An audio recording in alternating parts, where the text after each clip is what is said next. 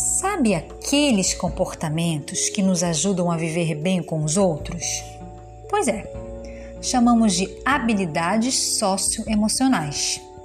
Bom, já sabemos que o desenvolvimento de competências socioemocionais tem um papel definitivo na formação intelectual de uma pessoa, já que ter essas habilidades significa estar apto a lidar com emoções, objetivos e relações sociais no nosso dia a dia.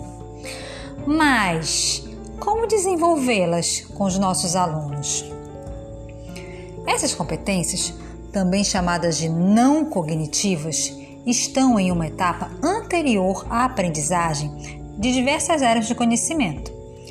Isso quer dizer que, além de componentes curriculares como língua portuguesa, matemática, geografia e história, o aluno também tem, na escola, as bases que o permite se reconhecer ser integrante de uma sociedade.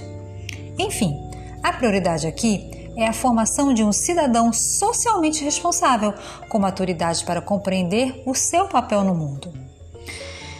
Já aprendemos com o Sr. Vygotsky que a aprendizagem também ocorre por meio das interações com outras pessoas.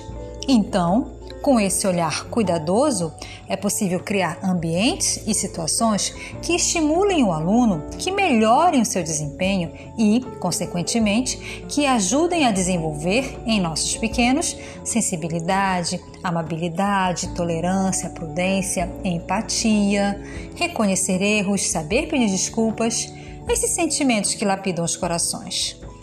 Mas vamos lá. Por que desenvolver as competências socioemocionais é tão importante? A preocupação com o lado socioemocional do aluno já é institucionalizada no Brasil e está presente inclusive na nossa Base Nacional Comum Curricular. E o que isso significa?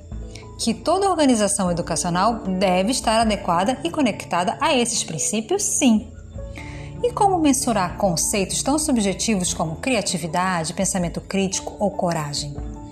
Por mais difícil que seja, é preciso ter em mente que o processo de ensinar e aprender é uma questão de método. Por isso, é impossível sim estabelecer critérios e analisar o resultado, positivo ou negativo, de uma ação pedagógica. Mas segure a ansiedade, porque isso já é um assunto para o próximo encontro. Então, até lá!